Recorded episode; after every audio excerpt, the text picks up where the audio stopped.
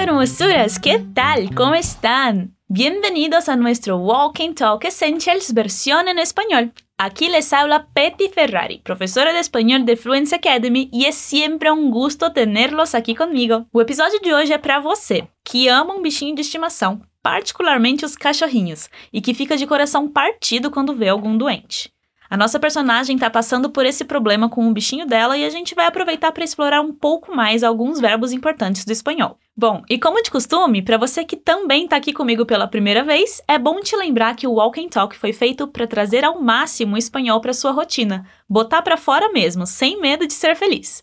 E mais ainda, complementar seu aprendizado com material extra que está aqui para download. Então coloca espanhol para fora para falar ou repetir sempre que eu te pedir e você escutar esse som. Legal, então vamos começar. No desafio de hoje, você vai escutar a Gisela e ao Camilo conversando sobre o cachorro dela. Presta bastante atenção no que você consegue e não consegue entender do diálogo. Atenção e escucha. Mi perro está enfermo, Camilo, y estoy preocupada. Pobrecito, ¿qué tiene? No sé.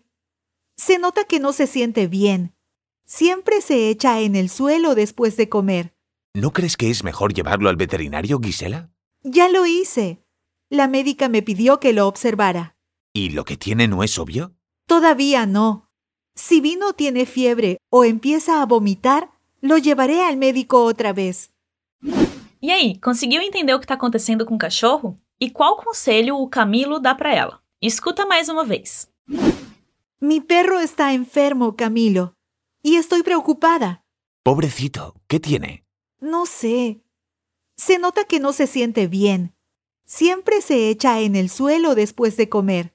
¿No crees que es mejor llevarlo al veterinario, Gisela? Ya lo hice. La médica me pidió que lo observara. ¿Y lo que tiene no es obvio? Todavía no. Si Vino tiene fiebre o empieza a vomitar, lo llevaré al médico otra vez. Genial, empecemos. A Gisela começa a conversa falando para o Camilo. Mi perro está enfermo, Camilo, e estou preocupada. Ou seja, que o cachorro dela tá doente e que ela tá preocupada. Como a gente diz cachorro em espanhol? Perro. E como você diria que o seu cachorro tá doente? Mi perro está enfermo. Repete mais uma vez. Enfermo. E se fosse sua gata que estivesse doente, como você falaria? Mi gata está enferma. Isso é enferma. Agora vamos para a segunda parte. Fala para mim como a gente diz estou preocupado, preocupada. Estou preocupada.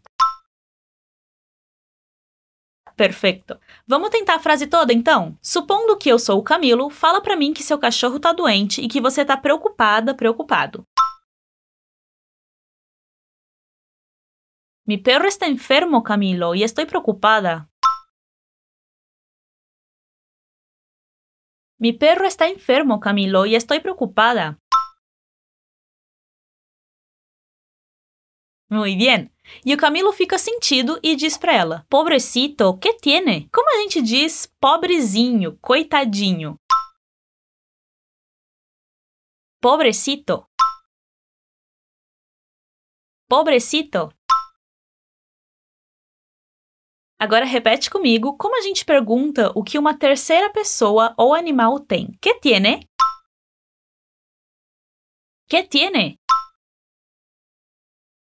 E se você estivesse perguntando para mim diretamente, usando o tu, como você perguntaria o que eu tenho? Que tienes? Eso es, usamos el tienes com la S al final. E depois de perguntar o que o cachorrinho dela tem, a Gisela diz: No sé, se nota que no se siente bien. Siempre se echa al suelo después de comer. Ou seja, que dá para perceber que ele não se sente bem, que sempre se joga no chão depois de comer. Frase longa e cheia de detalhes essa. Vamos por partes. Primeiro, diz para mim como falamos não sei. No sé. Agora uma expressão bem legal para você guardar aí no seu repertório de espanhol. Para dizer dá para notar ou dá para perceber, usamos se nota. Então repete comigo. Se nota que no se siente bien. Então, como você diria que dá para perceber que ele não se sente bem? Se nota que no se siente bien. Maravilha! Mas não é só isso. Ela também diz que ele sempre se joga no chão depois de comer, usando o verbo echar, que traz esse sentido de se jogar mesmo no chão. Repete comigo. Siempre se echa en el suelo. Siempre se echa en el suelo. E quando ele faz isso? Depois de comer, né? Fala isso aqui pra mim. Después de comer. Agora diz a frase toda, que ele sempre se deita no chão depois de comer. Siempre se echa en el suelo después de comer. Percebeu que a gente usa a partícula se para dizer se siente e se echa? Isso vai acontecer quando a gente está usando verbos especiais que indicam que quem está fazendo a ação é a mesma pessoa ou animal que está recebendo a ação. Legal. E aí o Camilo dá a sugestão para Gisela. ¿No crees que es mejor llevarlo al veterinario, Gisela? Ou seja, você não acha que é melhor levar ele ao veterinário? Repete comigo então. ¿No crees? ¿No crees que es mejor llevarlo al veterinario, Gisela? ¿No crees que es mejor llevarlo al veterinario, Gisela? Aqui a gente usa o lo no final de llevarlo, porque estamos nos referindo ao cachorro, vale? Legal. Repete mais uma vez então. ¿No crees que es mejor llevarlo al veterinario, Gisela? Boa! E claro, como boa dona de pet, a Gisela já fez isso, né? Ela responde o seguinte para o Camilo: Já lo hice. La médica me pidió que lo observara. Ou seja, que ela fez isso, já o fez. Mas, Pet, já o fez não faz sentido, eu sei. O lo hice se refere ao fato de que ela já fez a ação de levar o cachorro para o veterinário. E não precisamos ficar repetindo e repetindo tudo. Basta colocar o lo. Então, como a gente diz, já fiz isso. Já lo hice. Já lo hice. E a médica pediu que ela observasse o cachorro. Essa forma em espanhol pode ser falada de duas maneiras, terminando em ara ou em ace, assim como em português. Então repete comigo. Que lo observara. Me pidió que lo observara. La médica me pidió que lo observara. E se fosse da outra forma, terminando em AC, como ficaria?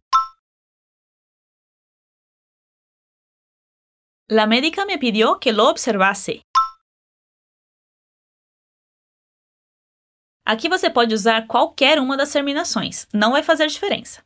Legal. Então ela já levou o cachorro ao veterinário e a médica pediu que ela o observasse. E aí o Camilo pergunta: "E lo que tiene no es obvio?" Ou seja, não é óbvio o que ele tem? Quero que você tente lembrar comigo como a gente diz ele tem. Vai lá. Tiene. Agora vamos pro final? No es obvio? Percebeu a pronúncia BV? É imperceptível essa diferenciação das duas letras, como na palavra óbvio do português, né? Então vai lá, repete comigo. No es obvio? ¿Y lo que tiene no es obvio? ¿Y lo que tiene no es obvio? Perfeito. E a Gisela termina o diálogo respondendo ao Camilo. Todavía no. Si Vino tiene fiebre o empieza a vomitar, lo llevaré al médico outra vez. Ou seja, que ainda não é óbvio e que se o Bino, o cachorro dela, tiver febre e começar a vomitar, que ela vai levar ele ao médico outra vez. Aqui quero te chamar a atenção para a forma dos verbos que a gente usa em espanhol, simplesmente usando o presente para dar o sentido de que algo tem grandes chances de acontecer. Então vai lá primeiro. Me diz ainda não. Todavía no. Todavía no. Agora vamos para a parte dos verbos. Repete comigo como falamos se o Bino tiver febre usando apenas o presente. Si Bino tiene fiebre. Si Bino tiene fiebre. Agora a segunda parte. Ou começa a vomitar. Ou empieza a vomitar. Ou empieza a vomitar.